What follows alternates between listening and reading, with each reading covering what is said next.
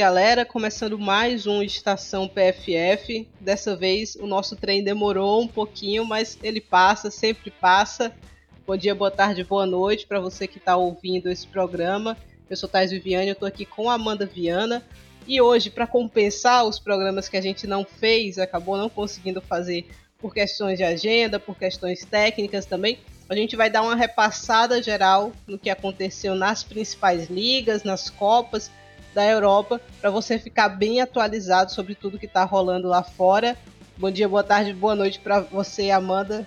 Fala, Thaís. Bom dia, boa tarde, boa noite para você e também para quem está nos escutando, né? A gente pede desculpa por esse atraso, mas são os acertos de começo de 2023 que a gente está tendo e tem muita coisa para a gente falar aqui transferências rolando que acabam impactando as equipes, algumas eliminações em copas, equipes chegando à ponta das suas ligas, então tem muita coisa para a gente discutir ao longo dessa viagem hoje. É isso, então vamos para o primeiro programa de 2023 e começamos na Inglaterra.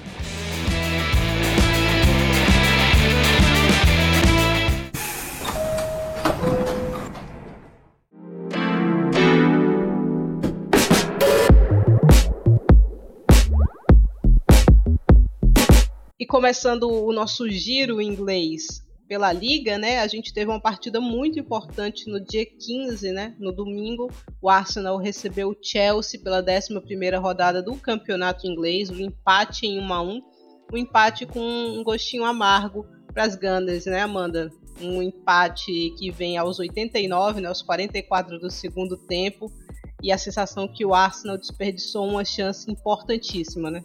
Com certeza estava ganhando a partida, o gol da Kim Little de pênalti, pênalti bobo, na minha visão, é, da Neve Charles. e não foi pênalti, né? Foi fora da área. Mas é, ok. a gente não tem VAR, então complica, né? Mas é, Sam Kerr empatou na reta final. Achei que o Arsenal fez defensivamente uma partida boa, conseguiu neutralizar o Chelsea, né? O Chelsea, por outro lado, ofensivamente deixou muito a desejar, méritos também do Arsenal, mas o, Jonas Eidevall nessa partida, achei que ele foi um pouco passivo no final, porque a sua equipe começou a cansar, vinha controlando bem o jogo, marcando bem o Chelsea, tirando os espaços, mas começou a cansar. Aí ele, com muitas jogadoras jovens e novas no banco, né? Gil voltou e estava no banco, a Pelova também estava no banco, é, Catherine Kuhl também estava no banco. Acho que ele ainda não confiou nessas atletas, com isso ele demorou demais a mexer. Black Stenius fazendo hora extra, por exemplo, na partida, e o Chelsea começou a crescer, buscando, logicamente, o um empate. Aí Tchankovic num cruzamento, na verdade Perissé, né, desculpa, num cruzamento maravilhoso e a Sam Kerr acabou ficando sozinha na área e cravou. Realmente é um empate para as Gunners com gosto amargo, porque a equipe estava conseguindo uma grande vantagem pensando em tabela. Com isso, com esse empate, Chelsea conseguiu ali é, parear, né? Aquela derrota que aconteceu para o Liverpool na estreia da WSL do Chelsea, a equipe consegue agora parear. Então temos um campeonato bem disputado na ponta, Thay. É, a sensação que fica é essa mesmo. Os torcedores do, da equipe azul de Londres não estavam felizes também com a Emma Reis, né? Pela escalação dela. Eu acho que foi um Chelsea muito passivo, que foi para jogar fora de casa e não perder, né? Era um grande estádio, com um público muito interessante, né? Mais de 40 mil pessoas estavam presentes para ver essa partida. Só que eu achei um Chelsea mal. Assim, não que o Chelsea esteja sendo brilhante nessa temporada, apesar de os resultados estarem sendo positivos, né? Mas uh, o Chelsea terminou a partida dando duas finalizações no gol, né? Só uma delas foi para dentro, maravilhoso, 50% de aproveitamento, mas isso é muito pouco, né? E a sensação no, no segundo tempo, especialmente ali no, no, começo do segundo tempo, até a metade mais ou menos, é que o Arsenal poderia ter ampliado, né? Acho que aí foi que é, as Gunners pecaram mesmo, né? Foi a, os problemas na finalização que a gente sabe que existem, né? Então não conseguiu botar essa segunda bola para dentro, não conseguiu encaixar o contra-ataque que em determinado ponto da partida o Chelsea começou a permitir, né? Porque precisava subir de qualquer maneira. Um empate que não é horrível para o Arsenal, porque continua tendo uma partida a menos, mas a, a sensação era que dava para vencer o Chelsea, né? Eu acho que isso é um pouco diferente de alguns anos, né?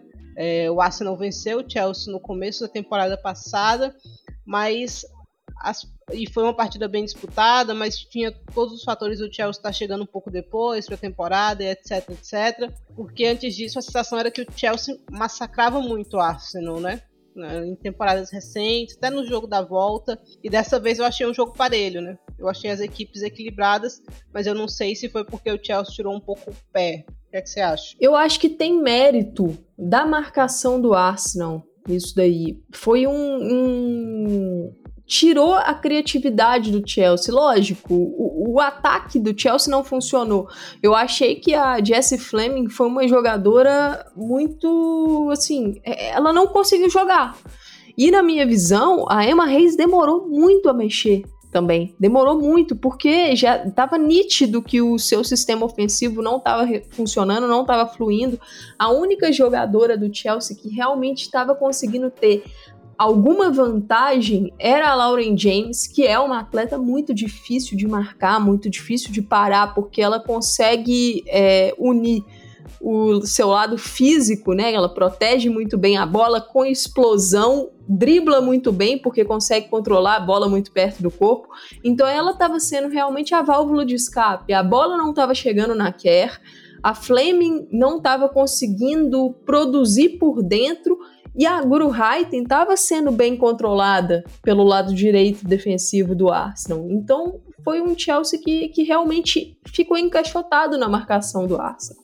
Achei que as Gunners foram bem nesse ponto e a Emma Reis demorou a, a mexer. Só que aí, quando entra a Chankovic, por exemplo, e foi ela que deu assistência, gente, o cruzamento foi dela mesmo. É, quando ela entra, ela é uma, uma atleta que o passe é muito forte e ela chega muito bem na área. Eu achei que o Chelsea cresceu muito quando ela entrou na partida. Então. É, acho que teve uma. Você falou da Chankovic, mas você tinha falado da PDC antes, né?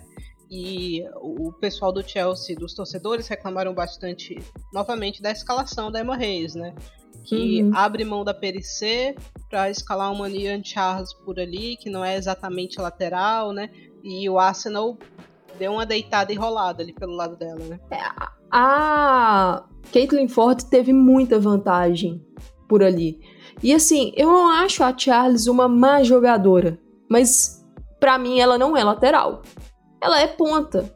E, e, ela, como lateral, eu acho que ela fica muito exposta. É uma jogadora que, taticamente, ela consegue exercer funções dentro de campo, mas defensivamente ela ainda peca. E em vários lances de um contra um, ela acabou levando a pior. A Ford é uma jogadora mais física, conseguindo vir de frente na jogada, na explosão, passou várias vezes pela Charles. Achei que a, que a Emma Reis demorou muito a fazer essa troca. E Thaís, assim, a Perissé foi contratada para essa temporada do Chelsea porque existia uma grande lacuna na lateral. Não só a direita, mas também a esquerda, e a Perissé é uma jogadora que pode fazer as duas.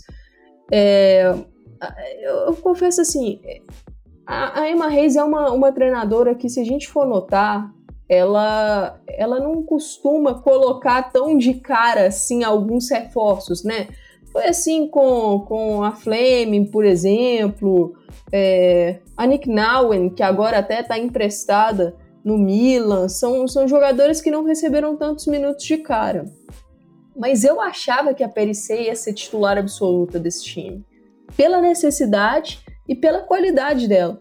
E não é isso que está acontecendo. E eu confesso que estou um pouco surpresa, porque a francesa é uma jogadora sólida defensivamente e o Chelsea precisa disso pelos lados do campo. Então eu não consigo entender muito isso. É, em termos de classificação, tivemos uma pequena mudança, né? Porque talvez essa tenha sido a principal partida é, da Inglaterra nas no começo desse ano, né, nesse começo de 2023. Porém, o United voltou com a mesma força que terminou 2022, né? E aí, duas vitórias seguidas na liga, agora é o líder do campeonato inglês. Exato, o Manchester United assume essa liderança com a mesma pontuação do Chelsea, mesmo número de jogos, mas o United leva vantagem no saldo de gols.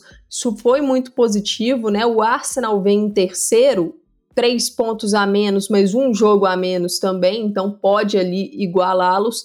Mas para o United, olhando para o que vinham sendo, a, vinham sendo as temporadas passadas, né? Que quando dava aquela virada do ano, o time começava a, a querer patinar em termos de resultados.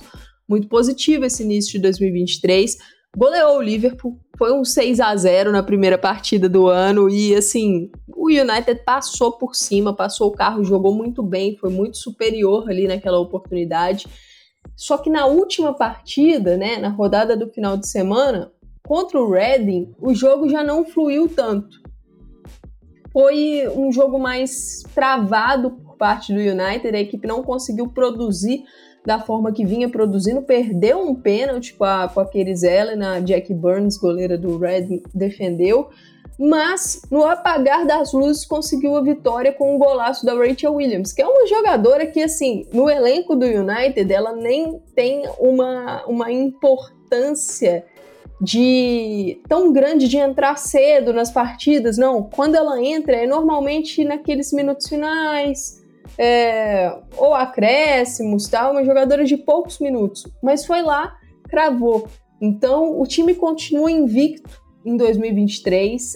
Essa questão da consistência vai ser muito falada, porque é esse o ponto que falta para o United dar esse passo para buscar uma vaga de Champions. Eu não estou nem falando de título porque o United está disputando o título, mas na minha visão, o objetivo inicial dessa, dessa equipe é conquistar essa vaga para Champions. O United precisa dar esse passo.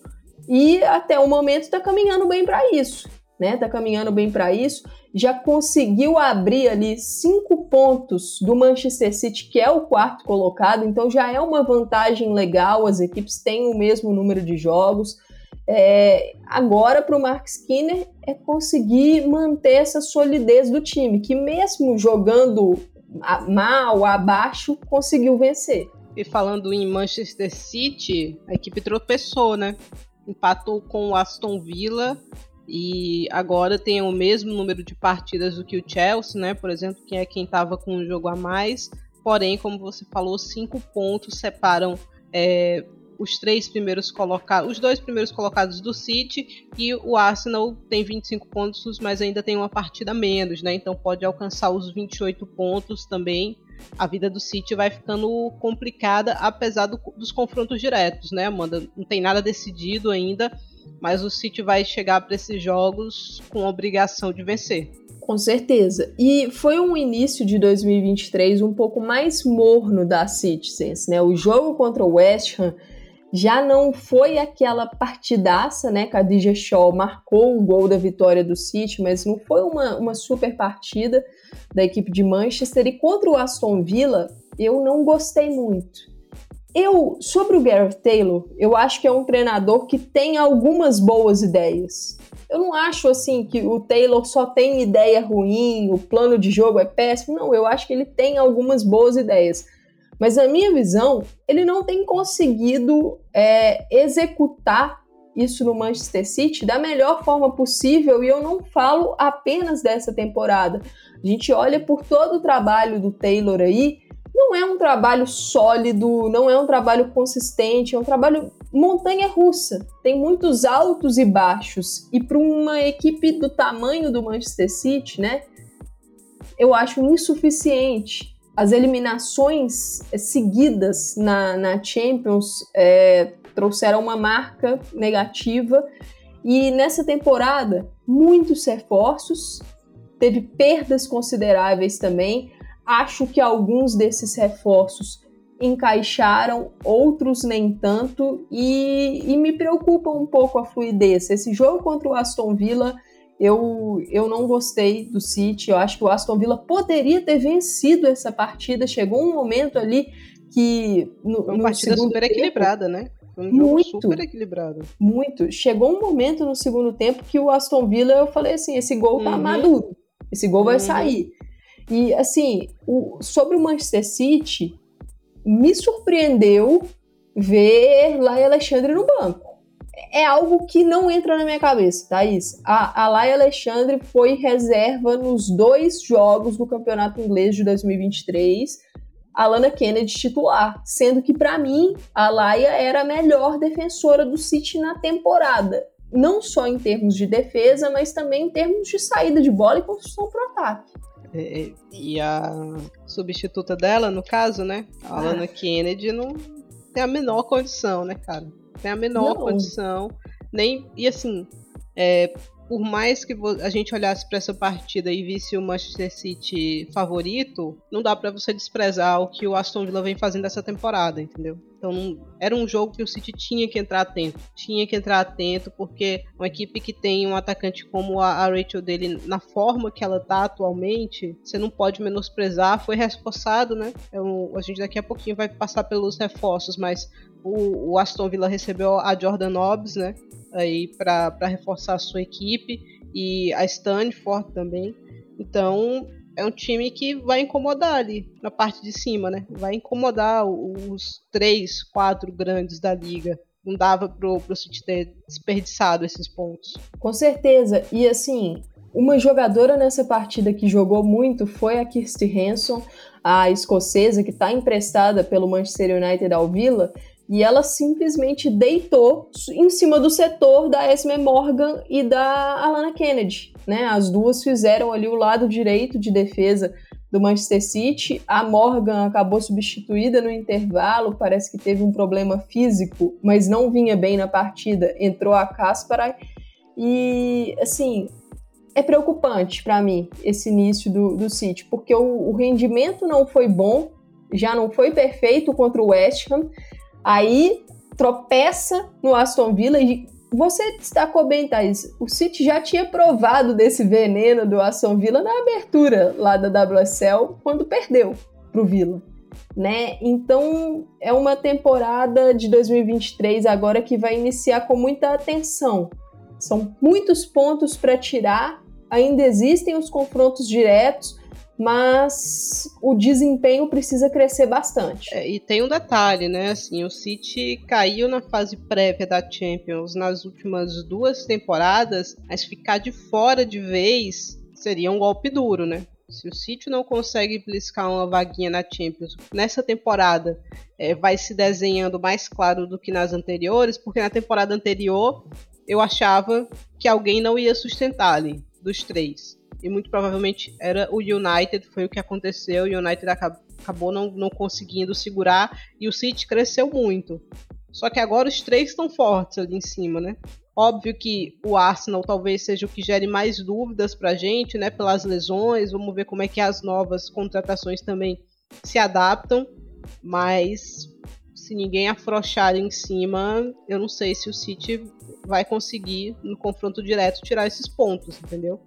Então seria assim: você perde jogadoras importantes numa janela e aí na janela seguinte você não tem uma Champions para oferecer para atrair as grandes atletas. Complicado. E, e esse ponto é muito importante porque o City precisa conseguir oferecer um bom projeto e a Champions é um ativo muito grande para oferecer isso, principalmente depois de ter perdido tantas jogadoras de calibre, né? Perde de uma tacada só. Lucy Bronze, Caroline Weir, Kira Walsh e Georgia Stanley. Então você precisa ter um ativo para poder atrair os nomes. Como conseguiu atrair vários jogadores muito boas. Mas aí, Thaís, começa, passa a ver o seu rival em ascensão, o Manchester United. Isso para o City não, não é bom. Né? Então eu tô, e é tô é uma camisa, curiosa. uma camisa pesada também, né? Porque às vezes se era uma equipe de, de camisa menor, as jogadoras ali na hora da dúvida poderiam até pender pro, pro gigante, né? Mas não. É um time de uma camisa super pesada. No masculino, né? no futebol de forma geral, né? Um nome atrativo, uma marca boa, né? em termos de visibilidade para as atletas. Então acho que o City está num, numa, numa enrascada, né? Porque não é nem que pô, de repente a gente chega na Champions, né, disputando uma fase prévia, apesar dos confrontos difíceis, etc, etc, é que você não tem nada para ofertar, né? Então acho perigoso, complicado e olhando agora para os reforços, né, a gente falou, o United foi um que se reforçou bem, né? Já que a gente passou por ele aqui rapidinho. Exato, o Manchester United trouxe algumas jogadoras nessa nessa janela e a importância da, desses reforços do Manchester United, eu acho que para poder rechear o elenco, isso é vital para a equipe. Né? Na, na, minha visão, trouxe, na verdade, assim, trouxe uma norueguesa meio-campista, Lisa. Eu não sei como é que pronuncia ainda o sobrenome dela, eu acho que é Nolsund, é, mas depois a gente traz a pronúncia correta do nome da norueguesa. É uma meio-campista que estava no Bran um dos times que a gente já falou aqui que perdeu muitas atletas nessa Tadinho janela de transferência. o branco, coitado. Acabou o branco. Quem sai por último fecha a porta. Exatamente, acabou o branco. Trouxe por empréstimo a Estela Cascarino, defensora que estava no, no PSG. A Cascarino é canhota e ela pode fazer todas as posições ali da zaga, pode fazer a lateral esquerda, pode fazer é, a função de zagueira, mas o Mark Skinner deu uma declaração nessa semana que ele enxerga Cascarino como uma meio-campista defensiva, uma volante. Função que ela já fez na carreira dela. Então, interessante isso, porque, na minha visão, o Manchester United tem um problema de profundidade de peças no meio né? E traz duas meias, então, a norueguesa Lisa Nolsson e a Cascarino para fazer essa função. A Cascarino que, ao que tudo indica, é um empréstimo com possibilidade de compra, né? Ela não é aquela atleta, Thais, que, que eu acho extremamente confiável, uma jogadora para chegar e fazer diferença, é, mas talvez essa mudança de ares seja positiva para ela e o último reforço, para mim, o melhor deles, Jade Rivière, canadense. Rivière, ela estava no college, né? Ela, ela estudou em Michigan, defendia Michigan Wolverines. E, e ela tá lesionada desde o meio do ano quando ela machucou lá na semifinal do torneio da CONCACAF, defendendo o Canadá. Não foi uma lesão simples, né? Tanto que ela ainda está lesionada, está na fase final. Segundo o Mark Skinner, ali por volta do início de março, ela já deve estar tá começando a ficar disponível para o Manchester United. Para mim, foi uma atacada de mestre do United no mercado. Ela é uma lateral que pode fazer tanto a direita a, quanto a esquerda pode jogar nessa segunda linha, né? Pode jogar ali no meio-campo como uma meia aberta pela direita, ela também faz isso. E assim, é um reforço que, em forma, bem fisicamente, eu acho que ela já pode ter impactos no time e é uma visão de mercado porque o United pode perder a sua lateral titular, a Unabate, com o contrato acabando o United ofereceu uma renovação, mas ninguém sabe se a ONA vai ficar. Eu acredito que a vaga da Champions será um peso importante para as Red Devils conseguirem essa renovação com vários atletas. Mary Earps, a Alessia Russo e a ONA, por exemplo. Mas é um United que consegue já fazer um movimento de antecipação. Porque se perde, já conseguiu fazer uma reposição de uma atleta que é promissora para o setor. Além do, do United, a gente teve também. É, o Chelsea fez uma contratação aí, né? Mas é uma contratação para o futuro, né? Contratou a japonesa Maika Ramano, né? Que a gente viu no Mundial Sub-20 aí. Muito talentosa e já aproveitou e emprestou ela pro Hammarby, né? Da Suécia. A menina já chegou marcando gol. Então, o Chelsea olhando para o futuro, né? Exato, olhando para o futuro, a Ramano é talentosíssima. Assim, quem assistiu o Mundial Sub-20 e viu o Japão, com certeza ficou encantado com ela. Uma jogadora de muita visão de jogo, um passe apurado, muito veloz no raciocínio também. É, o que me preocupa da Ramano é o salto físico, porque ela é uma atleta mais franzina mesmo, né? E o Chelsea, na minha visão, acerta nesse empréstimo. Por quê? A Mano chegando no meio da temporada, como eu destaquei, a Emma Reis não é a treinadora que costuma dar muito tempo de jogo para reforços recém-contratados. E nós temos uma Copa do Mundo aí, a Ramano está disputando uma vaga no elenco japonês, é uma atleta que já vem sendo convocada para a seleção adulto, e o Chelsea manda ela emprestada para uma liga física, uma liga que ela pode começar a dar esse salto que é a liga sueca. Então achei, achei um acerto da, um acerto, desculpa, das Blues. Estou muito curiosa para vê-la com a, com a camisa do Chelsea no futuro. É isso, a gente falou aqui rapidinho do Arsenal, né? O Arsenal também contratou nessa janela de meio de ano, né? Foram duas Vitória Pelova e Katrine Kuhl, é, duas jovens, né? A Katrine um pouco mais jovem do que a Pelova, mas a, as duas ainda é, é, chegando pela primeira vez numa liga de maior expressão, né? Pediu a Gil de volta, né? Chamou ela do empréstimo de volta do Everton. Então, um movimento arriscado, né? A gente já falou isso aqui algumas vezes, é, mas era o que dava para o Arsenal fazer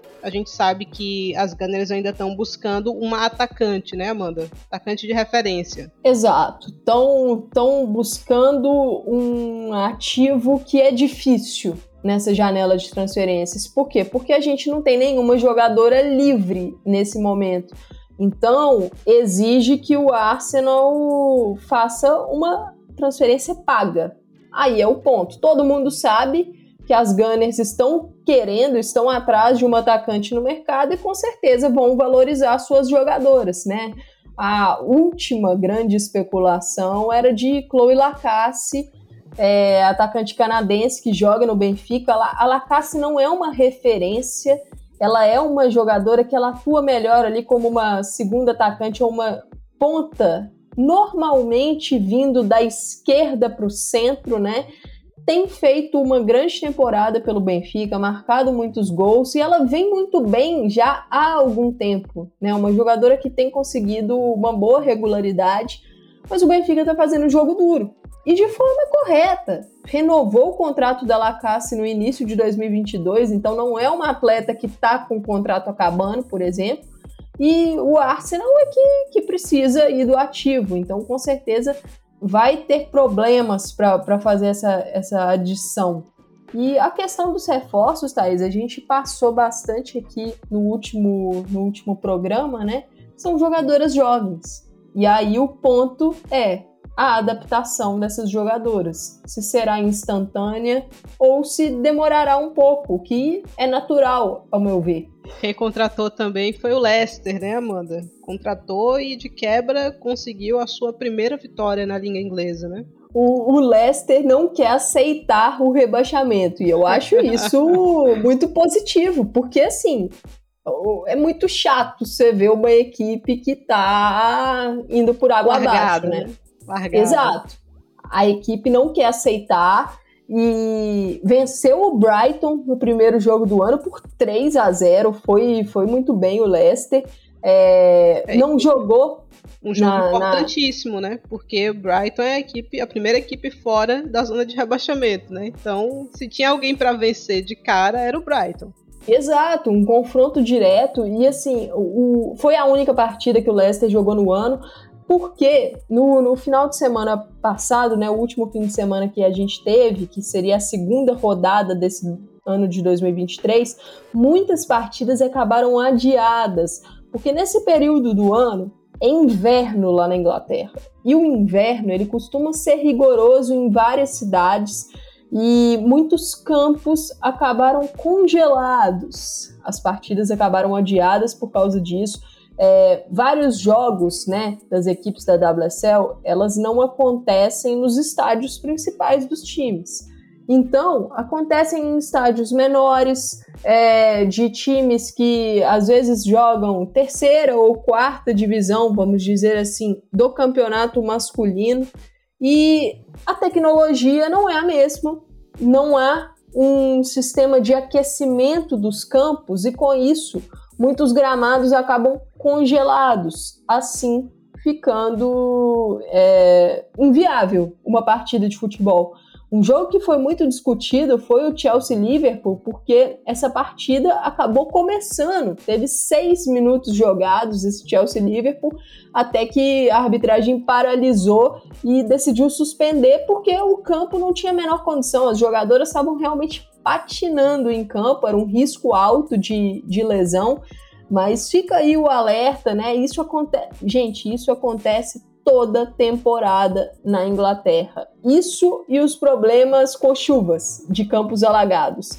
É, então é um ponto que, que agora as atletas estão batendo pesado, que algumas equipes estão batendo pesado também, e é necessário também que os próprios times ajam, porque muitos deles têm os seus estádios principais para jogar, então a gente precisa dar qualidade ao espetáculo, né? E o Leicester foi uma das equipes que teve a sua partida adiada. Então, olhando para a tabela, ainda dá, porque tem quatro pontos de diferença pro Reading, por exemplo, que é o décimo colocado, mas o Leicester tem dois jogos a menos. Então, se vê, numa, vê uma luz no fim do túnel. E fez uma janela buscando alguns reforços e importantes. Trouxe uma goleira a Janina Leipzig, que Já veio do, veio do Bayern de Munique, de empréstimo, e ela, ela chegou pegando tudo.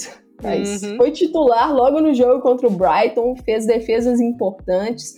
A Leipzig, que, que ela teve momentos de titularidade no ano de 2022 pelo Bayern, né, na, na temporada 21-22, só que o Bayern está muito cheio de, de arqueiras. E com isso ela acabou perdendo espaço. Então é, é um, até um bom movimento para que ela tenha oportunidade de jogo.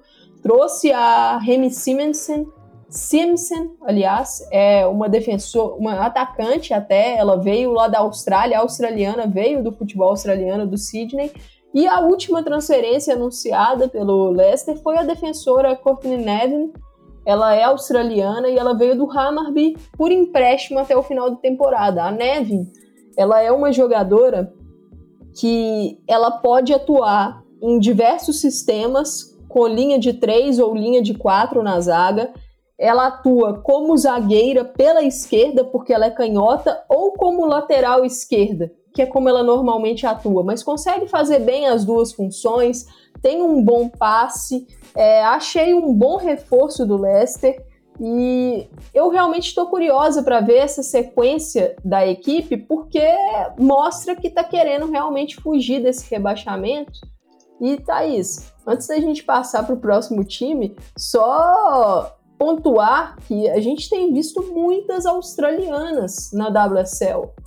A Austrália é um país que, na minha visão, está fazendo algo muito inteligente na exportação dos seus talentos. A gente vê muitas atletas saindo das equipes australianas e partindo para ligas secundárias da Europa, vamos dizer assim.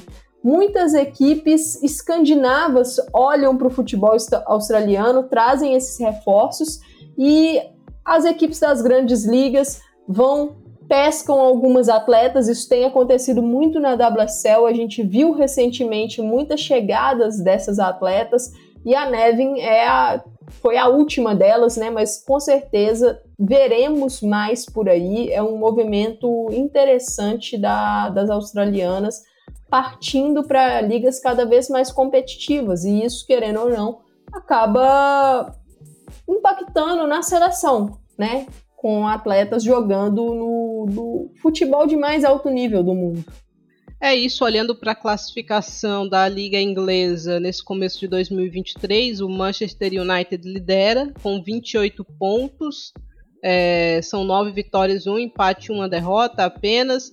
O Chelsea tem os mesmos 28 pontos, né? A diferença dos dois está no saldo, né? O United tem 25 gols de saldo, o Chelsea tem 23. Na terceira colocação aparece o Arsenal com 25 pontos, mais um jogo a menos. É, são oito vitórias, um empate e uma derrota, um saldo de 20, né? Então o Arsenal sabe quanto ele precisa para assumir a liderança do campeonato. Na quarta posição aparece o Manchester City com 23 pontos, já tem seus 11 jogos disputados. São 7 vitórias, 2 empates, 2 derrotas e um saldo de apenas 12 gols, né? 23 marcados e 11 sofridos. E aí na sequência vem Everton com 18 pontos, Aston Villa com 16, West Ham com 15, Tottenham com 9, Liverpool com 8, Reading com 7, Brighton também com 7 e na lanterna, pelo menos até o momento, Leicester com 3 pontos. Nesse período a gente teve a última rodada da Conte Cup e já tivemos as quartas de final também, pelo menos três dos quatro jogos, né? O City venceu o Bristol City por 6, o West Ham venceu o Liverpool por 1 a 0 e o Chelsea venceu o Tottenham por 3 a 1. A gente ainda espera o resultado de Arsenal e Aston Villa. Acho que é isso, né, Amanda? Conseguimos passar bem pela Inglaterra. Vamos para a Espanha.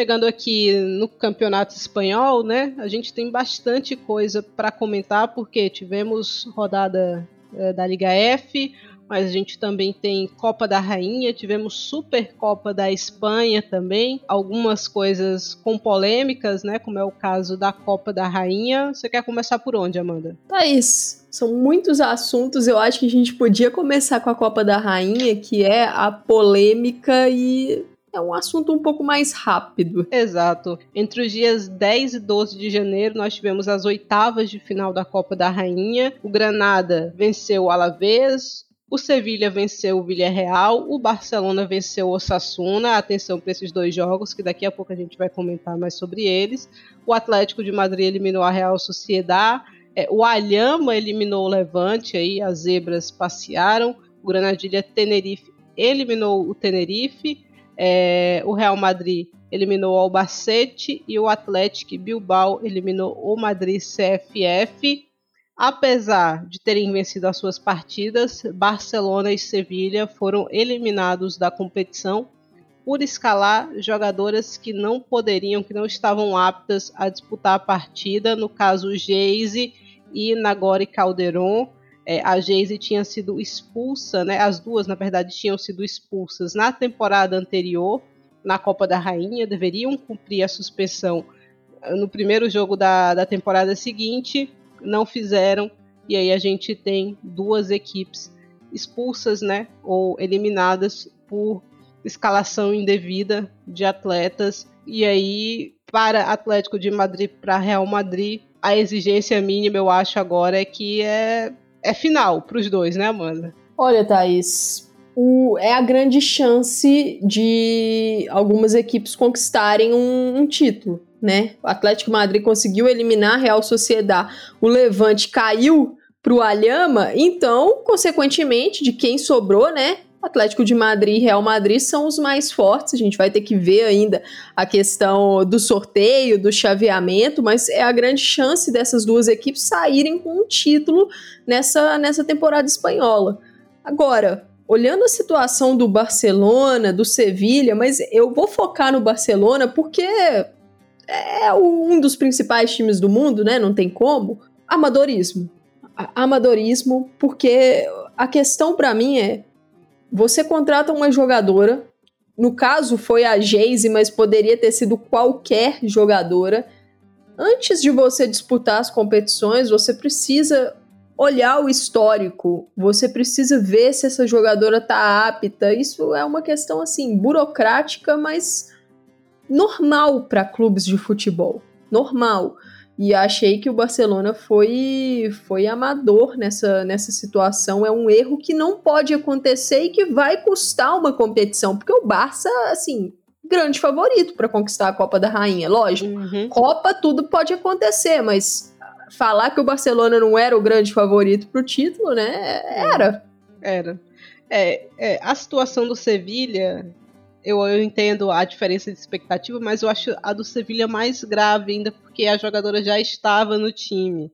A Nagori Calderon é. já era atleta do Sevilha na temporada passada, assim, então é um erro que não pode acontecer. Não pode. É muita gente olhando uma coisa para todo mundo deixar isso passar, entendeu? Então, no caso do, do Barcelona, a Geise vinha do Madrid CFF e tal. O Barcelona vai recorrer, o Sevilha não vai. É, uma das alegações é que o Barcelona não estava aparecendo essa suspensão da Geise no sistema que o Barcelona estava checando, só que tem dois sistemas, né? Então, e as equipes sabem que precisam checar nos dois sistemas, que, que a federação computa esse tipo de coisa. Então, eu acho que não, não vai acontecer nada aí, os dois estão eliminados mesmo. Agora, acho que, óbvio que o sorteio vai dizer muita coisa pra gente, mas para o Real Madrid, principalmente, a exigência é de título, né? Não tem como ser diferente. E passa a ser o grande favorito. Até por tudo que vem acontecendo na temporada, o Atlético de Madrid tá patinando, não faz uma, uma boa temporada, o Atlético de Madrid, então o Real passa a ser o grande favorito. Lógico, o chaveamento vai, vai dizer, mas tá aí, só, só para completar sobre essa questão do, do sistema, se apareceu no tal sistema Fênix lá da, da Federação Espanhola, eu não entendo por que, que o Barcelona está recorrendo. É, vai só postergar, vai se desgastar mais com essa situação. Assim, eu acho extremamente improvável, mas muito mesmo, que essa decisão seja revertida. Então, acho um desgaste esse, esse recurso do Barcelona. É, eu também acho. O Real Madrid masculino né, passou por uma situação parecida com o Cherichev, né? Que a, a, a suspensão não estava aparecendo da, da, maneira que deveria. Passou, se eu não me engano, foram dois anos recorrendo disso e não deu em nada, né? Então, não vai voltar. Isso aí é botar a cabeça em, em outras coisas, né? Se centrar em outras coisas por parte do Barcelona, porque esse, esse barco aí eu acho que ele já zarpou. Então, ainda vivos na Copa da Rainha, a gente tem o Granada, o Villarreal, o Osasuna, o Atlético de Madrid, o Alhama, o Granadilha Tenerife, o Atlético Bilbao e o Real Madrid. Essas equipes vão estar no sorteio aí para as quartas de final. Tivemos também Supercopa da Espanha nesse comecinho de ano, Barcelona campeão mais uma vez, vencendo a Real Sociedade 3 a 0, dois gols da Itana, um gol da Ochoala e tivemos os comentários de Amanda nessa competição, né? Você fez as duas semifinais, né, Amanda? Real Sociedade Elba, 1 a 0 para Real Sociedade, Barcelona e Real Madrid 3 a 1, também jogo que foi para prorrogação. E a final como é que foi aí, Amanda, essa experiência? Ah, uma experiência muito legal, né? Foi para quem escuta o Estação e ainda não sabe, eu estou comentando agora partidas, no caso, mais jogos do masculino, campeonatos estaduais, pelo Dazon, pelo canal Nosso Futebol e tive a oportunidade de comentar a Supercopa Feminina da Espanha pelo The Sports, que foi o canal que transmitiu aqui para o Brasil e foi uma, uma experiência muito legal, né? Poder comentar um jogo de futebol feminino, coisa que a gente fala todos os dias aí. Foi muito legal e eu achei uma boa competição. Eu gostei bastante do nível dessa Supercopa da Espanha, foi muito disputada. É, o jogo entre Real Sociedade e Sporting Huelva, o placar acabou ficando curto, mas foi uma partida divertida, principalmente no segundo tempo, que eu achei que a, a Real Sociedade teve uma produção legal, acabou perdendo muitos gols. O, o clássico entre Barcelona e, e Real Madrid foi para prorrogação, teve muitos elementos, né? Um Barcelona muito superior no primeiro tempo, um Real Madrid muito mal na primeira etapa, mas o Barça não conseguiu transformar essa superioridade em vantagem ampla no placar, fez apenas 1 a 0. No segundo tempo, o Real fez alguns ajustes, mas não estava tão bem achou um gol com a Weir de falta e a expulsão da Irene Paredes muda o cenário. É, a partida deu continuidade, mas o, o, Real não conseguiu, né, Thaís? É, foi, era uma grande oportunidade para o Real Madrid, enfim, vencer o Barcelona pela forma como o jogo foi desenhando ali na segunda etapa. A equipe ficou com uma jogadora a mais, É, fisicamente, o Barcelona começou a ter uma queda, porque é natural, uma atleta menos, jogadoras cansadas, mas o Real não conseguiu aproveitar isso, né, Thaís? É, exato, o Real ainda é muito inexperiente, né, ou imaturo em algumas situações de jogo, né? Essa, para mim, foi um caso claro, né? Eu acho que o Torino não errou na, na escalação. No jogo da Liga, ele botou a equipe mais solta, né? Mais para frente. Tomou uma porrada. Acho que o natural e o normal é que ele mudasse a escalação mesmo, que ele botasse uma jogadora como é o Lofson de titular e para o que foi planejado funcionou, né? Porque o Real tomou um gol, é verdade, no primeiro tempo, só que o Barcelona não teve tantas oportunidades, né? Talvez tenha sido o clássico que a Misa foi menos exigida, né? Assim, que teve que fazer menos defesas difíceis. É, então, nesse aspecto, acho que o plano dele funcionou. A questão é que o Real não estava conseguindo sair para contra-atacar, porque essa, essa era a proposta, né? sabia que ia ser muito atacado pelo Barcelona, estava escalado para poder contra-atacar, né? Duas laterais, né? A Olga um pouco mais avançada, a Svava ali, que é uma escalação que eu acho que é o plano mais interessante para jogar contra o Barcelona. Mas o meio de campo, no aspecto de criação, ele não estava funcionando. A bola queimava no pé do Real, né? Não conseguia se conectar com, com a velocidade necessária para levar perigo para o adversário. Obviamente que, que quando você tem uma a mais, as coisas ficam mais simples, mas aí eu senti que faltou a contundência, né? A experiência de entender o momento que você cresceu no jogo, né? Os rivais, as rivais, no caso, sentiram a jogadora menos. Então, era o momento do Real ir para cima, com um pouco mais de coragem, de subir as suas linhas, de pressionar mais, de forçar os erros. É, desde esse momento que a Irene Paredes foi expulsa, né? E no primeiro tempo da prorrogação. Acho que esse foi o momento. O Real teve duas, três chances ali na, na primeira etapa da, da prorrogação que não podem ser desperdiçadas, né? De, de forma alguma. Uma foi com o Ir, que estava impedido, mas primeiro que a árbitra não pode marcar aquele impedimento porque não era. Mas não dá para você chutar aquela bola para fora, até em termos anímicos mesmo. E depois com a Atenea, sai cara a cara com, com a Sandra Panhos. Tinha muita gente ali, mas aquela bola precisa terminar no fundo das redes. Então, o Real vai sentindo nos principais confrontos do ano o peso de não ter uma defesa confiável, porque mais uma vez a gente teve uma falha da defesa para sacramentar o resultado, né? Primeiro um pênalti bobo ali, meio pênalti para Svava, meio pênalti para Teresa, depois uma falha da Ivana é, na saída de bola. E então nesse aspecto a defesa te, te deixa é, não entrega o que você esperava. E no ataque você desperdiçar suas oportunidades claras, obviamente custa um preço muito alto, porque o, o pênalti, né, que a Mariana depois acaba convertendo, ele sai na sequência do Real desperdiçar uma, uma chance dessas. Então, é, isso, isso, é experiência mesmo, né? Vem com o tempo, com o amadurecimento da equipe, das jogadoras, vem também com jogadoras de nível mais alto, né? que eu acho que é o, o próximo salto do Real, né? Acho que já tem uma boa base para evoluir, para dar esse salto final. Não acho que as coisas são tão drásticas como alguns apontam, né? Que precisa reformular o projeto, etc, etc. Não acho que é isso. Acho que é questão de paciência mesmo. Roma não foi erguida em um dia, um time para bater de frente, talvez com a melhor equipe do mundo também não, não vem do dia para noite.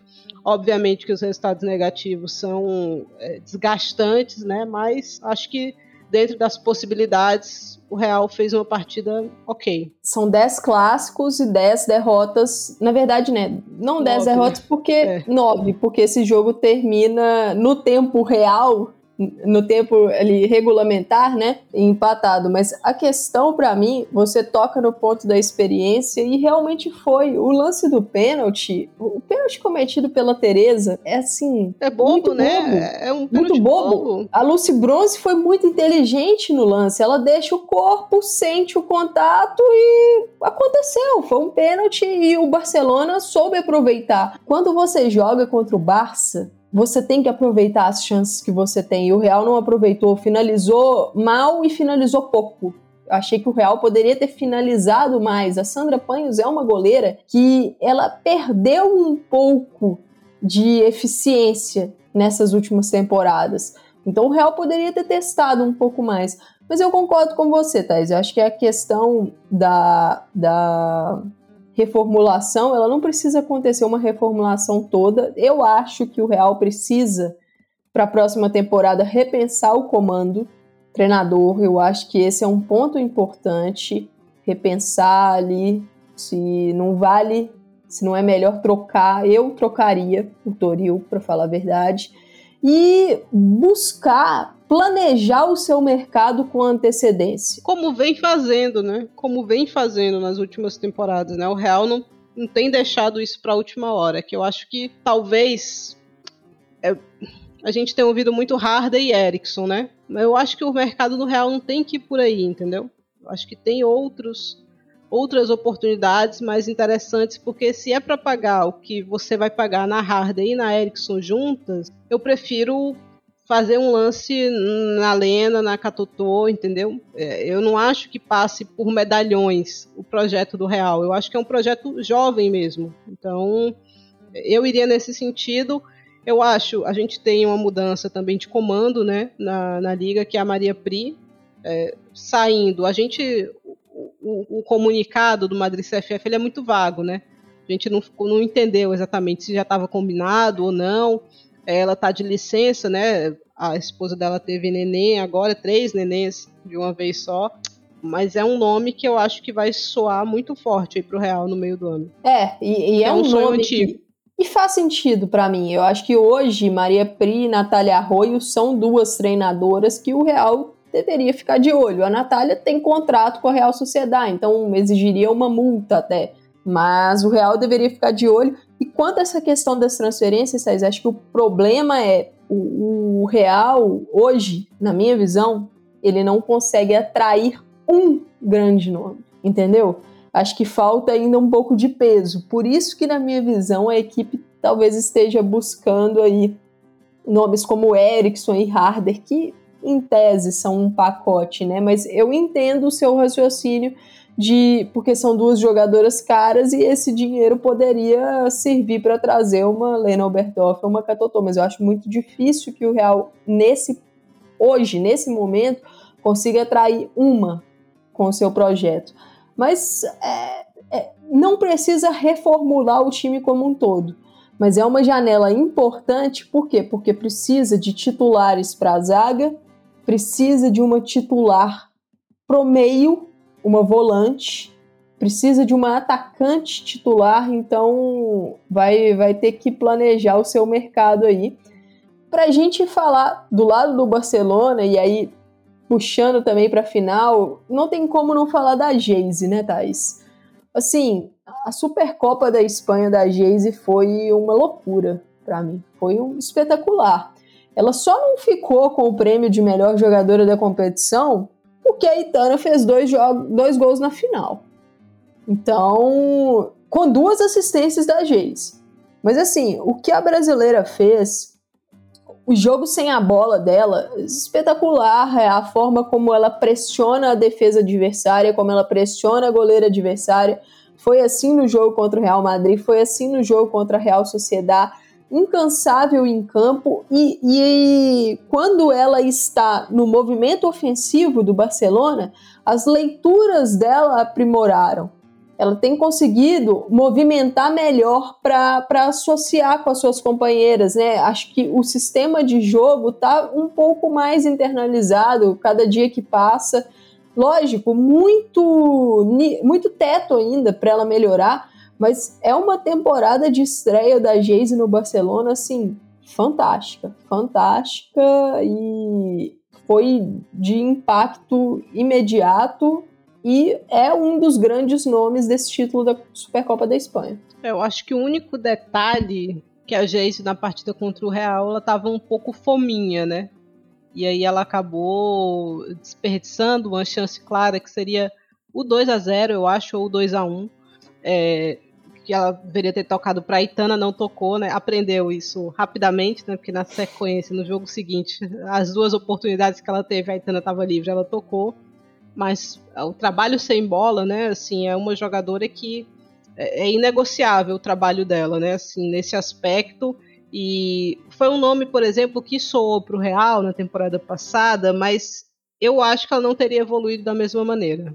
Eu acho que ela precisava estar no Barcelona para ela ter a evolução que ela teve, porque o sistema do Barcelona e a exigência do clube fazem com que seja quase obrigatório que ela seja mais coletiva. Eu acho que era exatamente disso que ela precisava.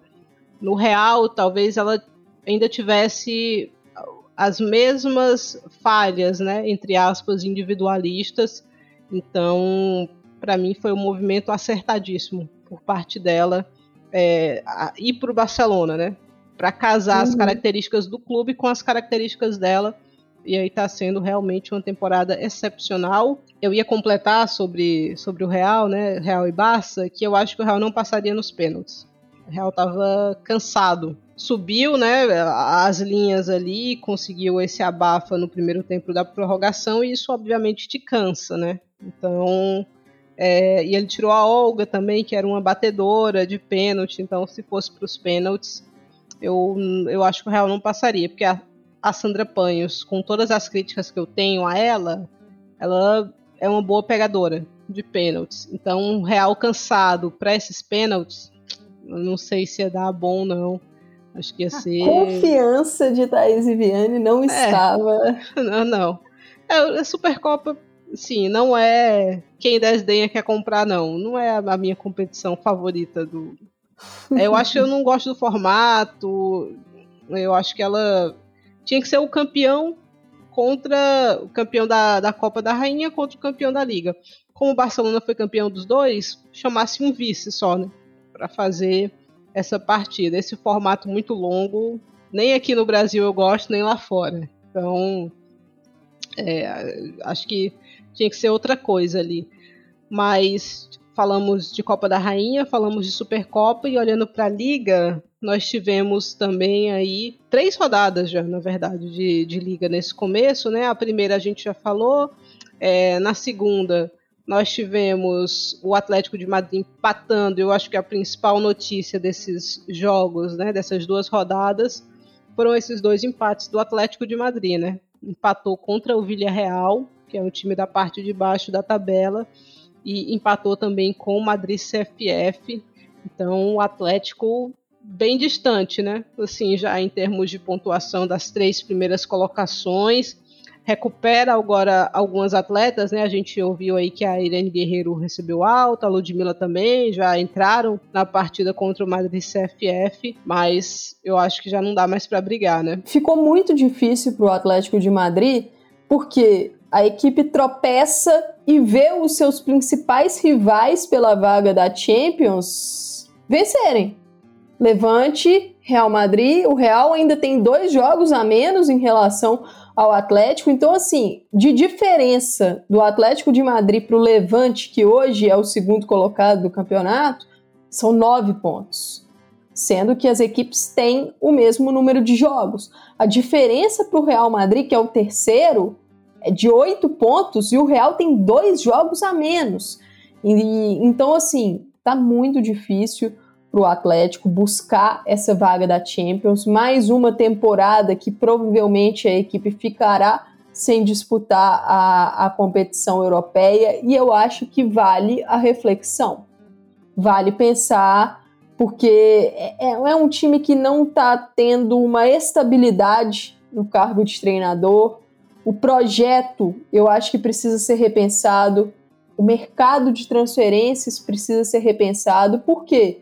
Era uma equipe que a gente via sempre figurando em Champions League e parou de aparecer lá. É, Alguma tri, coisa tá errada. Foi tricampeão espanhol, né? Assim que, que chegou, então ficou para trás, né? A sensação é que o Atlético de Madrid ficou para trás mesmo e eu acho que fez um bom mercado passado, só que vai precisar de mais do que isso, né? Para competir, vai precisar fazer aí mais uns dois, três bons mercados para voltar para essa briga, né?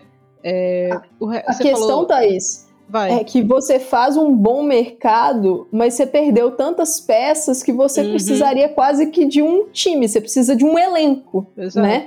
Por isso que mais dois, três mercados, né, para você ter novamente uma equipe realmente competitiva. Precisa de grana também, né? O Atlético uhum. vai ter uhum. que investir mais. Você falou do Real é, e que o Real está à frente do Atlético mesmo com duas partidas a menos. O Real passou a quantidade de gols que fez na temporada passada inteira. Na verdade, já com 14 jogos, né? não chegou nem na metade da, da liga e já superou os gols marcados é, em 2021-22 pelo campeonato espanhol inteiros, né? Foram 41, Real já tem 42. É, então, uma temporada bem melhor, né? Por isso eu entendo as críticas em relação ao Toril, eu acho ele em algumas partidas grandes um pouco medroso, né? Mais medo de perder do que vontade de ganhar. Mas é inegável também que a equipe vai bem, né? É, na, na liga, acho que vai ser vice aqui com certa folga, né?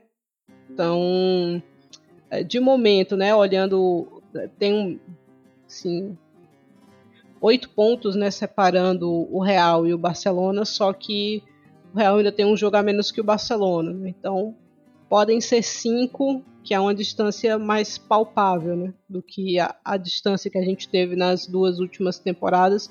Então, eu acho que o caminho que está sendo trilhado é certo. Só que acho que às vezes a gente é um pouquinho impaciente, mas eu entendo também que está na hora de fazer aquele investimento e de repente conseguir um, um grande nome, né?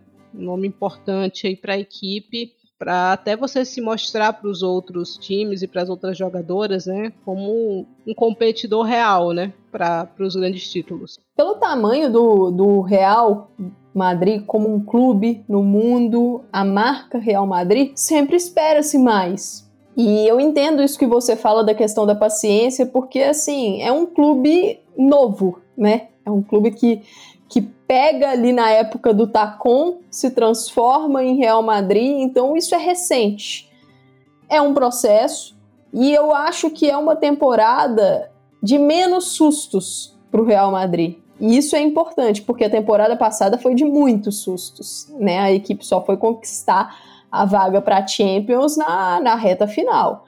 Então essa temporada já é um pouco mais consistente mas falta esse salto, esse salto que você falou. E aí é a questão para mim de se mostrar ao mercado com, de uma forma sólida, para que você consiga atrair um grande nome. Para que, por exemplo, uma Kadisha Buchanan, que foi muito especulada pro, pelo Real, no Real Madrid na última janela, não troque a equipe de última hora para o Chelsea. Você entendeu? Porque o Real Madrid consiga atrair as principais jogadoras do mundo e firmar contratos com elas. Eu acho que é mostrar uma credibilidade do projeto. Essa temporada, acho que começa aí de encontro com isso. Exato. É, tem mais um detalhe, né, aqui em relação ao Barcelona. O Barcelona jogou a sua 15ª partida, né, que na verdade já é válido pela 16ª rodada que venceu o Levante Las Planas, né, 7 a 0, derby catalão aí para essa rodada. E com esse triunfo, o Barcelona chegou a 50 vitórias consecutivas em partidas da, da Liga Espanhola. É, o recorde anterior era do Lyon, né, com 46 triunfos entre 2011 e 2014. A última vez que o Barcelona perdeu foi no dia 1 de junho de 2021, 4 a 3 contra o Atlético de Madrid. Tem alguns poréns né, nessa história, porque eu estava vendo hoje o Tim Stillman falando, por exemplo, que o Arsenal tem um, recorde de 51, de 51 vitórias consecutivas na, na Liga Inglesa, só que ainda não era profissional, né? E aqui o Barcelona está falando de equipes profissionais. É, esse recorde também do, do Lyon, por exemplo, nem todos os times que ele jogava contra era completa, eram completamente profissionais, né? como é o caso do, do Barcelona também na, na Liga Espanhola, mas um número aí importante. Primeira equipe do mundo, né, entre times masculinos e femininos que chega a essa marca. Tem outro número interessante em relação a essa partida, que é o gol da Vicky Lopes, né? A Vicky marcou nessa partida. Ela é a jogadora mais jovem, né? Desde, desde a profissionalização a marcar pelo time principal do Barcelona. Antes disso, a marca era da Patrick Guiharo, né, que tinha marcado com 17 anos, 3 meses e 17 dias. A Vicky tem, né, ou tinha, né, quando marcou 16 anos, 5 meses e 27 dias. Ela é a goleadora mais jovem do século, né, para o Barcelona entre equipe masculina e feminina, né. Antes disso, só no dia 23 de outubro de 1921, o Armand Martinez Sagui é, que marcou com 15 anos e 179 dias. Então, dado importante aí, gol importante também para Vicky, né, Amanda? Gol muito importante para uma jogadora que o Barcelona está sabendo lançar, né? É uma expectativa muito grande sobre a Vicky Lopes, muito por, pelo que ela fez aí nas categorias de base, grande destaque do Mundial Sub-17 pela Espanha campeã, né? Foi a melhor jogadora da competição. Mas acho que o Barça sabe lançar com paciência, dando ali minutos em jogos que, que não, não vai ter um peso grande para ela e ela marca o seu primeiro gol. É, com certeza pros, terá um futuro grande na, na equipe culé. Então é isso, tivemos a 15ª e a 16ª rodada né, no Campeonato Espanhol. Olhando para a classificação, o Barcelona segue líder, são 45 pontos, né, 15 jogos, 15 vitórias, 63 gols marcados, 4 gols sofridos. Na segunda colocação vem o Levante com 38 pontos, são 16 jogos disputados, já 12 vitórias, 2 empates e 2 derrotas, saldo de 29 gols. Na terceira posição vem o Real Madrid, 37 pontos, 14 jogos, 12 vitórias, um empate, uma derrota, 42 gols marcados, 10 gols sofridos, um saldo de 32. Aí na sequência vem Atlético de Madrid com 29 pontos em 16 partidas. Madrid CFF, que vai fazendo uma temporada excelente, 26 pontos em 16 jogos. Também seguido por Real Sociedade, que tem 22. Valência tem 21. Atlético Bilbao tem 17. Sporting Uelva também tem 17. Sevilha tem 16 pontos, Levante Las Planas tem 15 pontos, Granadilha Tenerife tem 14. Temporada complicada para o Granadilha Tenerife, bem abaixo do que rende normalmente. Quem também tem 14 pontos é o Betis. Na 14 colocação aparece o Alhama com 12 pontos e aí os três últimos estão empatados em pontos. São 12 pontos para o Villarreal, que é o atual lanterna, né? O, o Alavés conseguiu uma recuperação aí muito interessante e está beliscando aqui, tá podendo sonhar um pouquinho mais com não ser rebaixado. Então, Alavés, Alhama e Vila Real, todos com 12 pontos. Essa briga aqui para ver quem vai ficar fora da zona de rebaixamento é vai ser acirrada, né, Amanda? Vai ser acirrada. Uma Liga F que que a gente esperava um pouquinho mais de disputa, pelo menos eu esperava um pouquinho mais de disputa pela terceira vaga da Champions, mas ao que tudo indica, a briga mais forte vai ser a de escapar do rebaixamento. Exatamente. O Levante começou muito forte, né? Então acho que isso deixou também é, as coisas um pouco desbalanceadas, né? Eu acho que se o Levante conseguir minimamente manter o ritmo, né? Vai levar essa terceira colocação, quem sabe até a segunda, de maneira e, assim, tranquila. O, o, Levante começou muito forte, a gente teve bons momentos no campeonato de Real Sociedade, Atlético de Madrid, de Madrid CFF, mas foram equipes que acabaram patinando em momentos e a distância ficou maior dessa zona de Champions, né? Então. Exato. O Madrid CFF eu acho que tá dentro do normal aqui, apesar de ter perdido em algumas de forma consecutiva. Acho que o principal objetivo da temporada, né, que é não ser rebaixado, já foi cumprido aqui, porque já bateu o mínimo de pontos, né? Já bateu os 25 pontos, né? Então tem 26 agora, já não cai, ou dificilmente cai, né? Mas a temporada é boa. Acho que a temporada é boa. Vamos ver o que, que acontece na sequência. Falamos bem de Espanha, vamos para a França.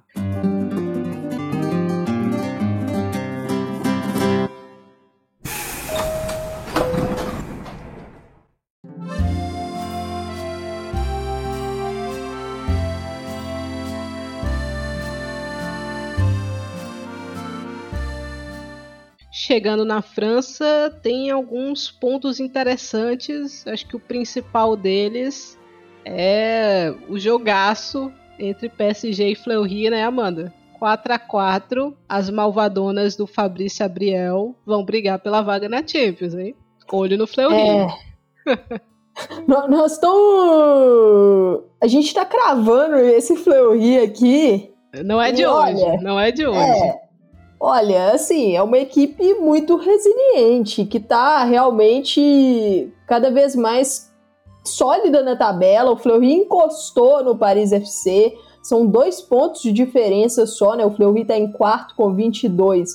O Paris FC tá em terceiro com 24. Então, dois pontos de diferença para essa vaguinha na, na Champions. Tem o Montpellier na briga também, tem o Ram.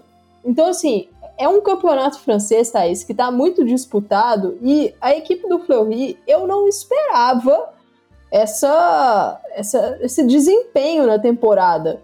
Um jogo duríssimo contra o PSG foi buscar, o, o Fleury abre o placar, mas Gianni tá numa fase tão espetacular que mesmo jogando na posição, na função que não é a melhor dela, né? Ela tá quebrando um galho como uma centroavante. Ela não é uma centroavante fixa, é uma jogadora que tá ocupando o espaço ali na área.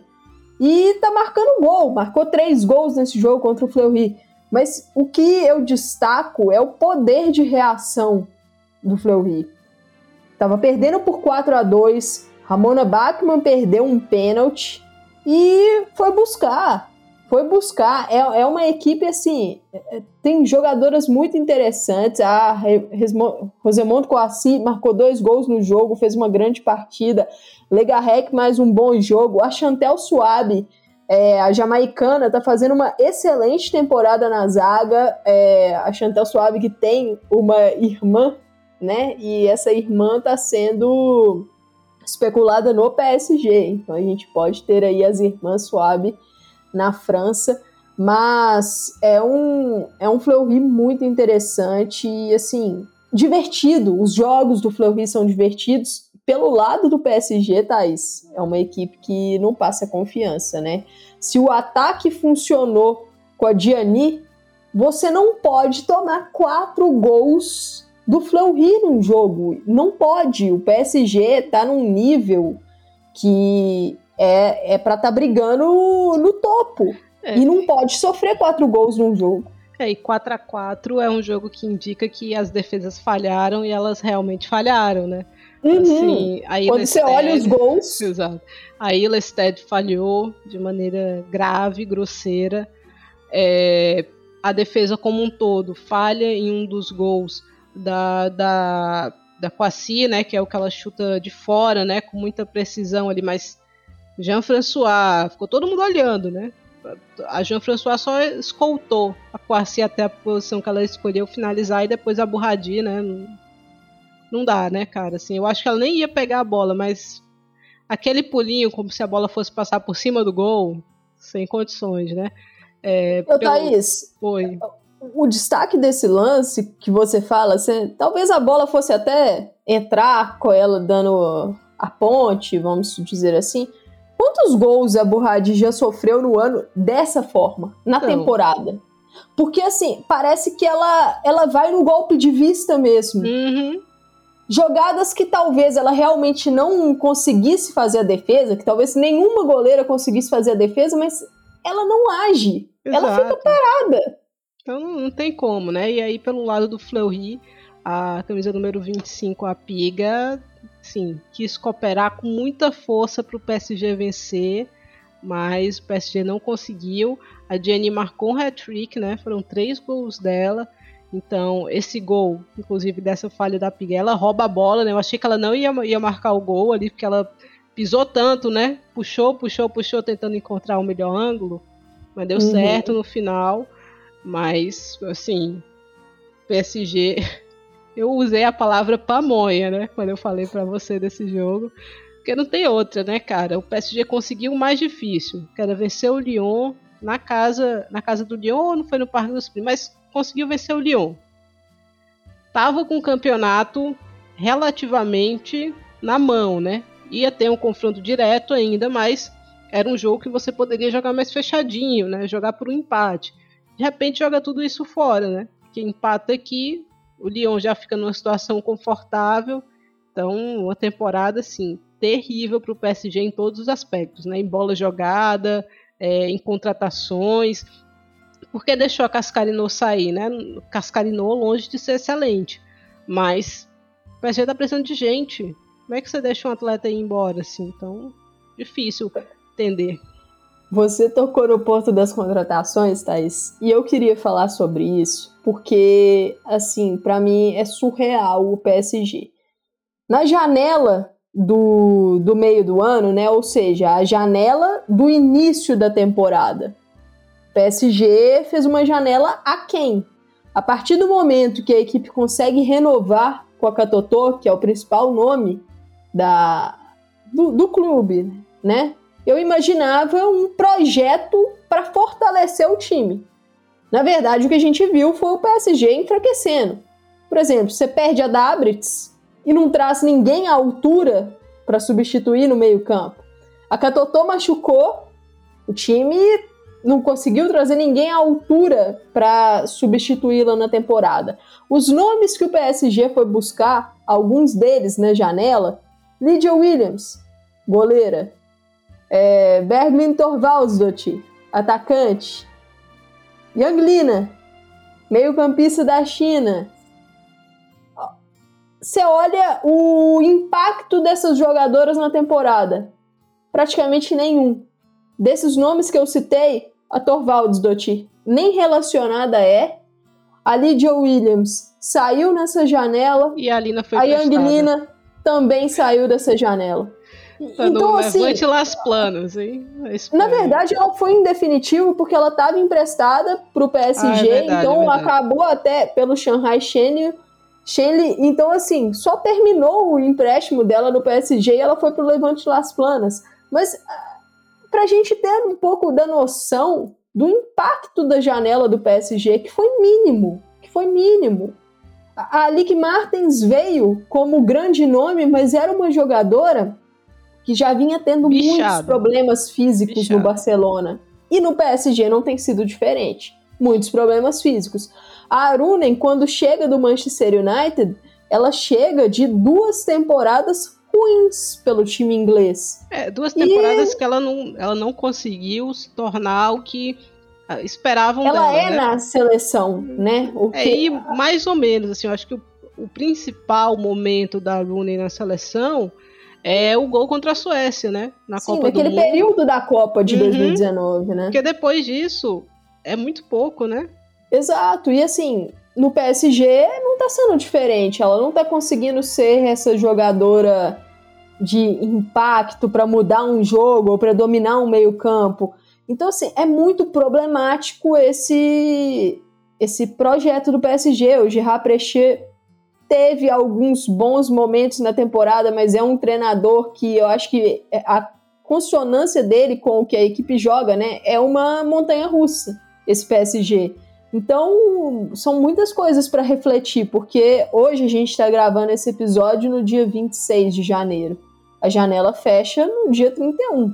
Você está esperando alguma contratação de impacto do PSG? Não tem nem especulação. PSG Exato. chegou num, num, num, nível que ele não tem nem. Não existe nem a expectativa que ele vai tirar alguém de algum clube, né? Porque isso, quando isso vai acontecer, a gente sabe, né? A gente está ouvindo, como foi com a Walsh, por exemplo. A gente já tinha ouvido desse rumor, né? Uhum. Mas será que aconteceu não? Nem isso o PSG está conseguindo, né? E eu, assim, eu não não consigo de toda maneira culpar as jogadoras, né? porque quem é que vai pro PSG agora com o histórico recente que eles têm, entendeu? Exato, é, é, é, um clube que tem um histórico de confusões no bastidor muito grande, envolvendo diretoria, envolvendo atletas, né? Então, assim, é complicado. É, a única contratação que o PSG fez em janeiro até agora foi a Mali Vangsgaard, é, atacante dinamarquesa que estava no Link Shopping da, da Suécia, eu confesso que eu não conheço a jogadora, não acompanho de perto, então eu não sei muito o que esperar, vou observá-la atuando no PSG, né, para poder formar uma opinião, mas é muito pouco pelo que o PSG necessitava nesse mercado. E Thaís, tem um problema grande que é a melhor atleta da equipe na temporada é a Diani. Uhum. Melhor assim, disparada. Jogadora que tem tido mais impacto e numa função que não é a dela. Então imagina o que ela poderia estar tá entregando na posição de origem, que é a ponta. E o contrato da Diani acaba no meio do ano, ou seja, no final da temporada. O PSG precisa renovar com ela. Só que, nessa confusão toda, com o time aparentemente mostrando pouca ambição, porque a Diani olha os outros principais times do mundo aí, e até mesmo as equipes da NWSL, porque é uma jogadora que já foi especulada na NWSL, lá no Portland Thorns há um tempo, é, como é que ela pensa? Será que eu renovo meu contrato aqui no PSG? Mas qual projeto que eles vão me oferecer? Será que vai ser um time que vai brigar realmente por Champions? E além dela, tem a Larina Fraser também. Uhum. Que, tá que é uma promessa. O muro tá baixíssimo, né? Pra Laurina. Muito assim, baixo. O muro tá uma, uma muretinha, assim. Porque o Lyon tá interessado. E como é que o Lyon não vai estar tá interessado, né? Menina talentosa, capitã do sub-20, dando mole uma bagunça que é o PSG, né? Entendeu? Então, são muitos problemas para responder em um curto espaço de tempo. E assim, eu sinceramente não enxergo o PSG mudando essa postura, porque pelo menos nesses últimos anos não mostrou nenhum indício que vai mudar, né? É, e será que o PSG vai mudar a tempo, por exemplo, de conseguir convencer a Catuto de uma segunda renovação? E o contrato dela, se eu não me engano, é até 2025. É, então, em 2024, ela pode sair, né? Por multa, ela pode sair ela sairia super jovem ainda, né? Então, é um ano a mais só de, de contrato. Ela vai voltar no meio do ano, mais ou menos. Ela tem questões ali, a gente sabe, com a Amraoui, né? Não quer jogar de maneira alguma com a Amraoui. Então, muito provavelmente, eu acho difícil a gente ver a Katotô ainda nessa temporada pelo PSG. Acho que a gente só vai vê-la na Copa do Mundo. E aí seria mais uma temporada só para ela, né?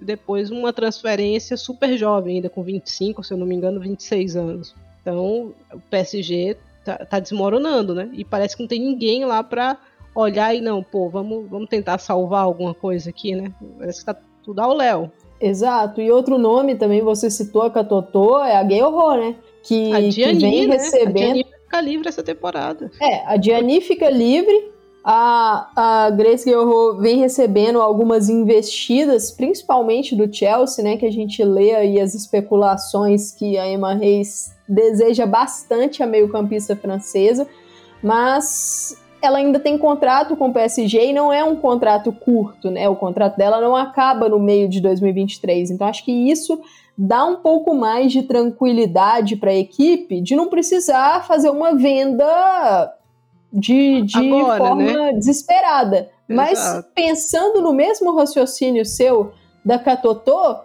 como que a gente vai conseguir atrair a, a Gayoro para uma próxima renovação? Exato. Né? Eu acho, hoje eu acho que ela não renova, assim. E eu acho que a Exato. situação, assim, a não ser que o PSG faça o mercado de verão mais espetacular que a gente já viu, que eu acho difícil, eu não vejo a situação mudando, né? Então, eu acho que a Gay Ouro é uma que, assim, pode sair tranquilamente, né? O PSG aí numa situação extremamente perigosa e se o PSG não sabe contratar, tem um time que sabe, né, Amanda? Sabe muito, sabe muito.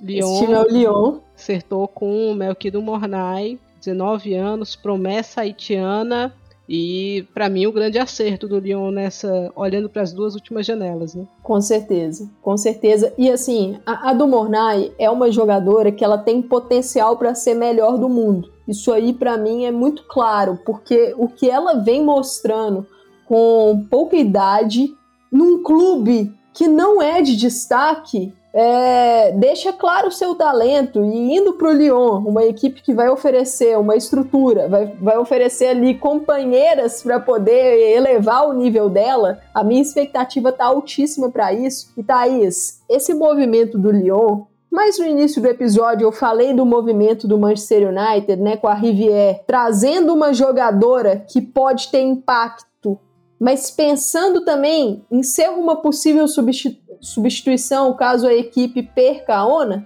a questão da do ela é até muito parecida, porque o Lyon consegue uma atleta é, uma contratação, uma agente livre no caso, né? Porque assina um pré-contrato, visto que o contrato dela com o Rams acaba no meio de 2023, então ela já poderia assinar um pré-contrato para chegar de graça no meio de 2023. E é uma jogadora que estava sendo muito disputada, então o Lyon consegue fechar essa transferência com antecedência, não vai precisar preocupar com isso lá na última hora. E tem uma Catarina Macário que, assim, foi talvez o grande nome do Lyon na temporada 21-22. Fez uma temporada belíssima, tá em fase final de recuperação da lesão gravíssima, né? Rompeu o ligamento cruzado anterior do joelho. E o contrato dela acaba no meio de 2023. A gente já ouviu alguns rumores aí que pode ser que ela não renove. Então, é o Lyon agindo no mercado de forma antecipada para buscar uma possível substituta da Macário já, né? E seria uma boa substituta, na minha opinião, pela versatilidade da do Mornay, né? Então, extremamente talentosa, técnica, com um físico que acompanha, apesar de não ser alta, né? Ela tem força para se impor ali e extremamente versátil, né? Onde ela encaixa do meio para frente em todas as posições, né? Então, pode jogar mais de meio campista, pode cair pelas pontas, pode fazer a referência. Então, para mim, um acerto gigantesco do Lyon é, que já garante a La Wolfsburg, né? Já garante uma jovem promessa no, no comecinho do ano. Então, era um movimento que a gente vinha cobrando aqui, né? Quem está acompanhando o Estação tá, tá ligado que a gente já vinha achando inadmissível, né? Que PSG e Lyon iriam perder a do Mornay. O Lyon não deixou isso acontecer. Ela já tinha feito um teste no Lyon, né? E o Lyon não pôde concretizar a transferência porque ela, ela vinha de outro continente, né? ela era menor de idade na época, então teve que fazer uma escala ali numa equipe menor da França por duas temporadas e aí sim vai, vai para o gigante. Exato, e assim, esse movimento de, de antecipação, quando você consegue pescar uma jovem ou pescar uma, uma jogadora de grande impacto com antecedência, ele é muito positivo, ele mostra visão de mercado. Você citou o Wolfsburg, o Bayern também costuma fazer isso. Então, são equipes que acabam saindo na frente no mercado, nessa questão do planejamento. E Thaís, é um Lyon que, que começa o ano de, de 2023 bem na, no campeonato francês. São duas vitórias já. E o mais importante, recuperando as suas jogadoras lesionadas, porque isso traz um alento para a torcida e os rivais começam a temer, não apenas ali na França, mas aquelas equipes de Champions, né? Porque a Champions é só lá no final de março.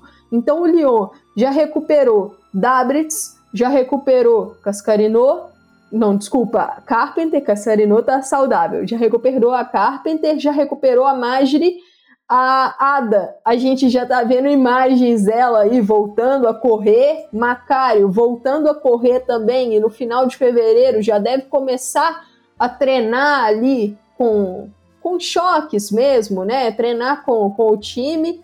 É, a Gridinbock já voltou a fazer trabalhos internos. Então, é um Lyon que volta a ficar saudável a Sônia Bom Pastor passa a ter mais jogadoras à disposição, coisa que foi um problema muito grande no início da temporada. Exato. E aí o PSG, como eu já falei antes, deixou escapar uma chance que não, não poderia, né? Não poderia. Seria excepcional para o PSG escapar desse ano com um títulozinho. Eu acho agora que a situação ficou bem complicada. É, como você falou, o Lyon venceu, né? Venceu o Montpellier por 2 a 0 aí na última rodada, na 13 terceira rodada do campeonato francês, e antes disso tinha vencido o Soyot, né? Por 3 a 0. Então, um começo forte, tranquilo, né? Marcando mais gols do que vinha marcando, né? Até então, porque fechou o ano de 2022 com algumas dúvidas, mas até o momento, é, tranquilidade, pelo menos no lado do Lyon. É, a gente falou aqui do Fleury, né, quando a gente falava do, do PSG, mas o Fleury realmente brigando por essa, por essa vaga na Champions, com esse empatezinho, né, o Fleury está na quarta colocação, a só dois pontos de distância do, do Paris FC, então tá muito na briga e destacar aqui o, o trabalho do, do Fabrício Abriel, né, que é o treinador da equipe do, do Fleury, ele foi é, assistente né, do treinador anterior, que é o Davi Fanzel, desde 2020, novembro de 2020.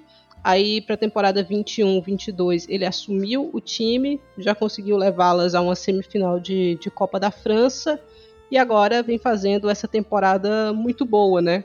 Recebeu um reforço interessante, pelo menos em termos de nome, né? Para o porte do Fleury. É, é uma jogadora que, que eu acho que chega para contribuir ali, né, para o ataque da equipe, mas um trabalho excelente, né? Excelente para o material humano que ele tem.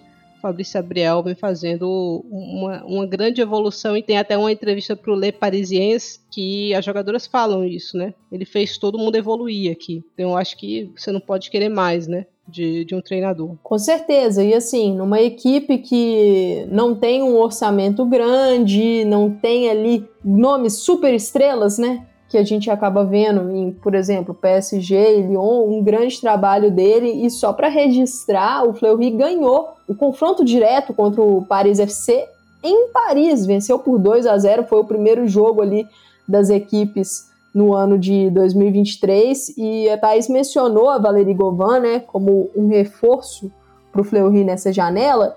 A Govan ela deu algumas declarações falando que ela tem expectativas de Copa do Mundo ainda, mas ela sabe que não é fácil a situação. Então ela espera conseguir produzir no Fleury para se recolocar aí nessa nesse radar da Corrente Acre para a Copa e é uma jogadora que sofreu com muitas lesões nessas últimas temporadas, principalmente o ano de 2022 foi muito difícil para ela. Então, tô até curiosa para ver como é que ela vai encaixar nesse ataque, mas vai depender também da condição física de ficar saudável para ter sequência. E é isso, passamos bem aqui pela França. A gente faltou falar só de um detalhe que é o Dijon voltou a vencer, né? Isso é uma vitória considerável para a equipe que vinha numa sequência terrível, né? Foi sacudida e goleada de até pelo Le Havre, né? Tomou cinco do Le Havre, tomou cinco do Fleury, tomou oito do Lyon, né? Vinha numa sequência que eu perdi até a conta aqui de quantas derrotas consecutivas foram, mas conseguiu finalmente três pontinhos aí novamente, venceu o Guingamp na 13 terceira rodada então, é aquele respiro, né?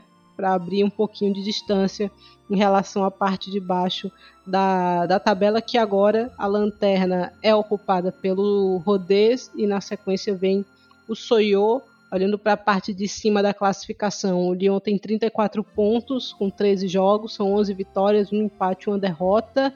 Na sequência vem o PSG com 33 pontos nos mesmos 13 jogos, né? 10 vitórias, 3 empates, ainda não perdeu, mas deixou muitos pontos para trás no, nos empates. E como eu falei, Paris FC é o terceiro colocado com 24 pontos. Na quarta colocação vem o Fleury, seguido pelo Montpellier, que tem os mesmos 22, e o Rams aparece aqui com 20 pontos. Rams que deu aquela guinada, né? Desde que a Dur se recuperou. Então é uma jogadora que vai ser muito legal acompanhado no Lyon, na sequência vem Bordeaux na sétima posição com 18 pontos, seguido por Le Havre com 14, Dijon com 11, Guingamp com 8 e aí as duas equipes da parte de baixo da tabela, Soyou e Rodez com 5 pontos cada uma. Acho que falamos bem aqui de, de campeonato francês, né, de futebol francês feminino, na verdade.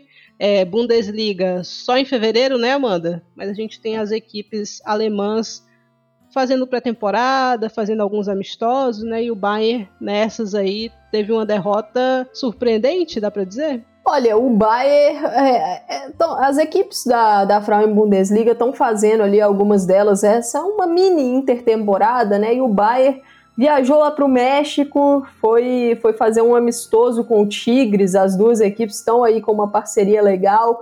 É, o Tigres, Thaís, faz parte ali da, da Liga Mexicana e, assim, a Liga Mexicana ela é vista por muitas pessoas com desdém até, acho que as pessoas ainda não valorizam é, a Liga Mexicana, mas é um campeonato que está crescendo muito em termos de investimento, tem conseguido atrair jogadoras aí, por exemplo, Jenny Hermoso, né? Nome grande. E o, o México conseguiu atraí-la. O Tigres tem uma equipe fortíssima, é, os torcedores são muito ativos, as equipes jogam em bons estádios, bons gramados, a transmissão é, é muito dividida lá no México. E assim, é, esse amistoso do Tigres com o Bayern foi apenas um, uma mostra da competitividade dessas equipes que vêm fazendo jogos duros. A gente nota muitos torneios amistosos ali no meio do ano, né? A gente viu ali torneios lá nos Estados Unidos que as equipes mexicanas deram trabalho para europeias, para equipes da NWSL, e esse jogo contra o Bayern não foi diferente. O Tigres venceu por 1 a 0.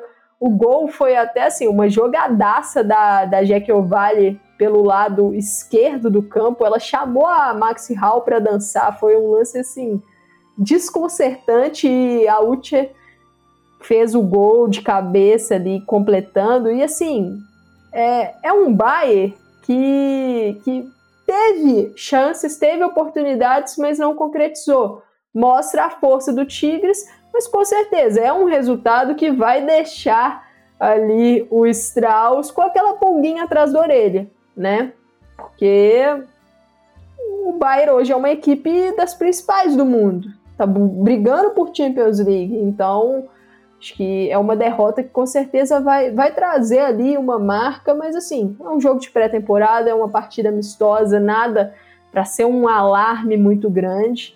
E, e o, ba o Wolfsburg, por outro lado, tá fazendo alguns amistosos, teve uma derrota para o Eintracht Frankfurt, perdeu por 3 a 2 venceu o RB Leipzig por 4 a 2 Então, assim, são, são partidas de muitos testes para as jogadoras voltarem mesmo a, a pegar o ritmo para a volta, para esse retorno da Frauen Bundesliga no primeiro fim de semana de fevereiro.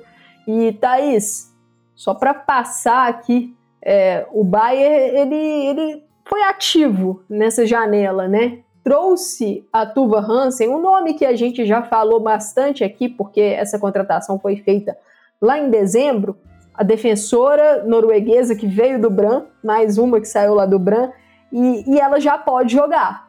Mas o principal reforço do Bayern, naquele mesmo molde da do no Lyon, né? Uma jogadora que que chega para só se incorporar na equipe na próxima temporada é Catarina Schweng. O nome que você citou muito aqui no Estação, nos últimos episódios do Estação, e acho um grande acerto do Bayern, né, Thais? Sem dúvida, né? Precisava de um reforço por ali, é, apesar de eu achar que a Simon tá bem, né, e que as laterais do Bayern estão interessantes, mas a versatilidade da Nash Wang, eu acho que a torna muito valiosa, né? Porque se você tem uma baixa na defesa, ela pode estar lá. Se você tem uma baixa no meio de campo, eu acho que ela também pode ocupar e gostaria até de vê-la fazendo mais isso, porque ela tem uma boa finalização de fora e etc, etc. Então pode avançar mais pelas laterais também, né? Então é uma jogadora, é o tipo de jogadora que eu acho muito valiosa, né? Para uma equipe, é uma jogadora que te supre na função que você precisar mesmo que não chegue a ser brilhante, né? Ela faz uma boa temporada, mas acho que o, o não necessariamente sendo brilhante, mas acho que o Bayern acerta de forma enorme, né? E assim, é um reforço que você consegue pescar no mercado num ponto que as equipes não estavam de olho nela, né? Porque assinam um pré-contrato, o Bayern chega primeiro, provavelmente se a Nash Weng continuasse livre aí, né? Até o final da temporada, seria o um nome mais disputado. O Bayern conseguiu pescá-la com antecedência e vai aumentar a profundidade naquele setor, porque você citou a Simon.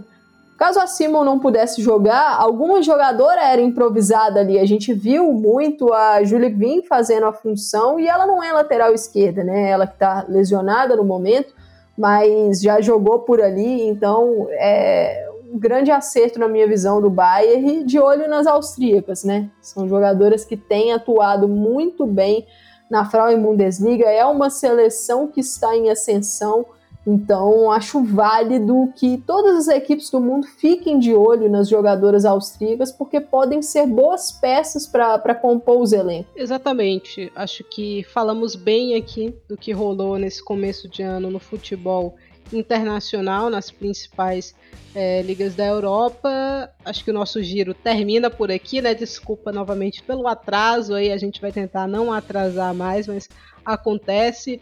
Muito obrigada por quem nos acompanhou. É, siga, dê like, comente no post do Estação para a gente saber se vocês estão gostando, o que, é que vocês gostariam de ver mais por aqui, né? Que a gente faz o possível para atender aí os pedidos de vocês.